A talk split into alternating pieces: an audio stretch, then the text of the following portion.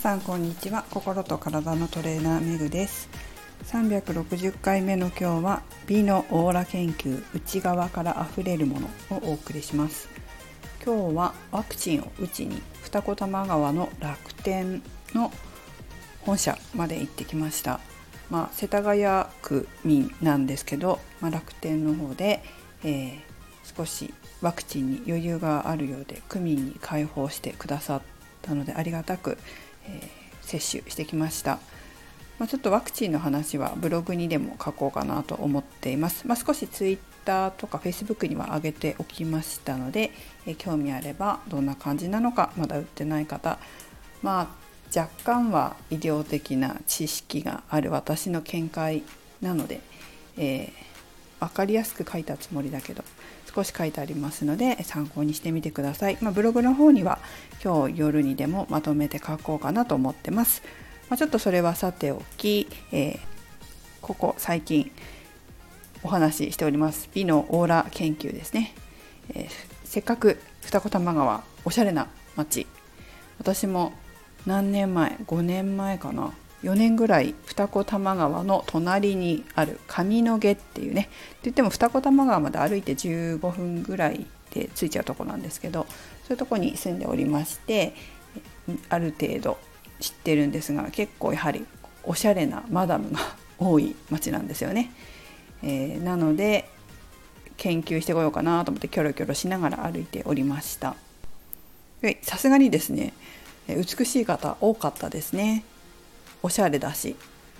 だけどちょっと思ったことがありまして昨日は、ま体型だったり髪だったり肌こうみんな素敵で綺麗だと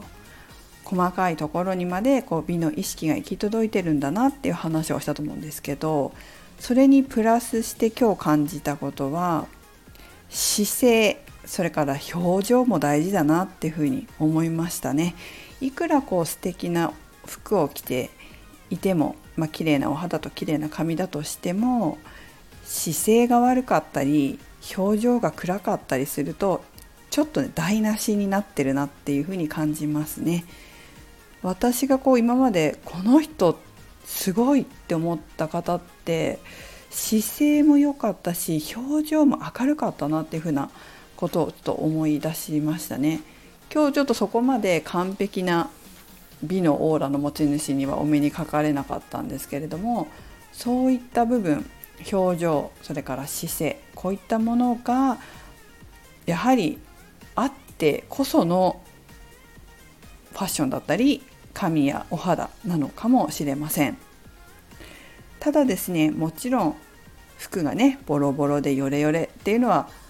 NG なんですけどもね。まあ、服も結構見ますね。なんかやっぱりちょっと貧乏臭いというかヨレヨレだったりちょっと薄らボケてたりするのはやっぱり良くないなと思いましたね。私も結構今まであんまりファッション気にしてなかったんですが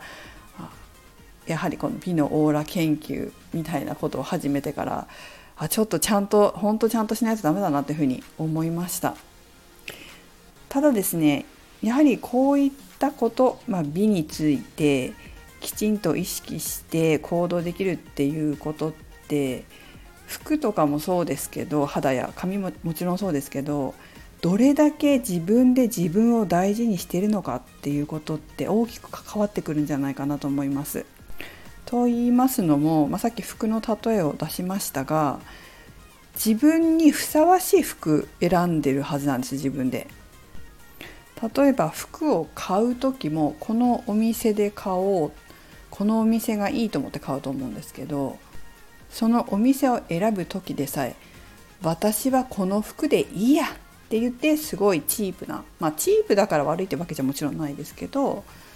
うんなんかなんて言ったらいいのかな。でもまあこれでいいやと思って買ってる人もいらっしゃると思うんですよ。まあ昔の私もそうでしたけどまあこれでいいやどうせどうせ家の周りでしか着ないしとか家の中でしか着ないしっていう風にして選ぶケースもあると思うんですがもしくはこう素敵な服が年数経ってヨレヨレになった。それをじゃあうちで着よう、まあ、ボロボロだけどうちだったらいいやと思って着てるのか。それともうちの中でも素敵な自分でいたいと思ってるのか。っていうところもやはり影響してくると思うんですね。ちょっと話がずれるんですけどこうダイエットの指導をしていると食事の話とか、まあ、食事の指導もするじゃないですか。そうすると例えばこう彼氏がいたりとか家族がいたりすると家族のために美味しいもの素敵なものを作る彼氏のために美味しいものを作るっていうのあると思うんですけど自分一人だったらこんなの作らない自分一人だったらこれでいいやっていうふうに考える人もいるんですよ。まあ、私も昔本当にね何回も言いますけどその口でしたけれどもだけどこう自分で自分のことをすごく大事にするレベルが上がってくると、まあ、つまり自己肯定感が上がってくると家の中でも素敵な服を着てたいとかパジャマも素敵なの着てたいとか下着こそ素敵なものをつけてたい内側も綺麗にしておきたいっていう風になるし食事に関してももし、まあ、例えば私がうちの夫がいなければ夫がいないから適当なご飯でいいやって思うんじゃなくて夫がいないからこそ自分のためにあの好きなもの食べようっていう風に思うんですよ。でこれってやっぱり潜在意識レベルの自己肯定感がどれぐらい高いかっていうとこに寄ってくるんですよね。で皆さんご存知のように私インナーチャイルドダイエットっていうフラクタル心理学のダイエット心理学の講座講師をするんですけどすごくこう自己肯定感を高めてくれる講座なんです。で特に最近あのフォローアップ講座っていうのが、まあえーと、心理学の講座本講座って1日かけてやる、まあ、講座が終わった後3回フォローアップ講座がついてくるんですけどそのフォローアップ講座がすごいよくってこう自己肯定感をさらに高めてくれるようなワークがあのあるんですよね。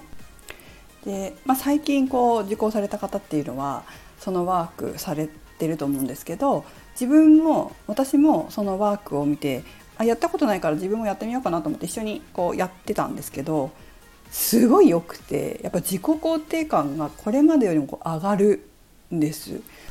私自身もそれすごく実感していてもしかしたら今回こんな風にこう美容についてもうちょっとやってみようとか自分もこう取り入れてみようっていうふうに思えたのは自己肯定感が高まったっていうことが影響してるような気がしますね。まあ、もうね潜在意識に入れるから無意識なんですよ。そこがすごいところなんですけどやっぱり自己肯定感自分のことを自分で大切に思う気持ちがないと私なんてどうでもいいや私はこれでいいやっていうふうに自分を自分で下げちゃうんですよ。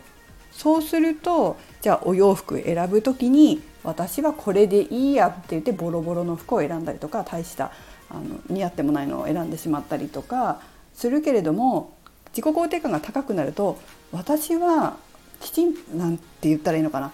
私も自分を肯定する気持ちが高くなるせいなのかなこっちの方が私いいなとか私はこれがいいなとか私にはこれが合うんじゃないかなっていうふうにちょっと表現が下手でごめんなさい。こう自分の選ぶものが変わってくるんですよね。それとちょっとリンクしてくるんですけどさっきあの姿勢とか表情も大事っていう話をしたと思うんですが心の表れじゃないですか姿勢とか表情って。例えば落ち込んでる時に空を見上げてスキップってできないわけですよね。しないじゃないですか。逆に元気な時に猫背で下向いて歩かないわけですよね。で表情も落ち込んでる時にニコニコしてないわけですよ。で元気な時にまあ嬉しいことがあったとかすごくこう感情がポジティブな時は表情がいいわけですよね。そうするとどうしても自分の持ってる内側まあ、心の状態が姿勢とか表情にも反映してきます。なので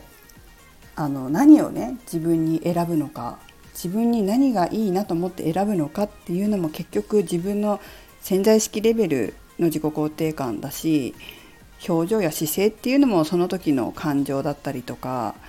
心の状態っていうのを反映しているので結局外側だけじゃないんだなっていうのをなんとなく今日は感じました。なんとなくっていうかわかるけどね。ということで今日はこんな感じです。え皆さんも自分自身について振り返りつつ周りの人も見渡して是非自分なりに研究してみてください。また報告いたします。めぐでした。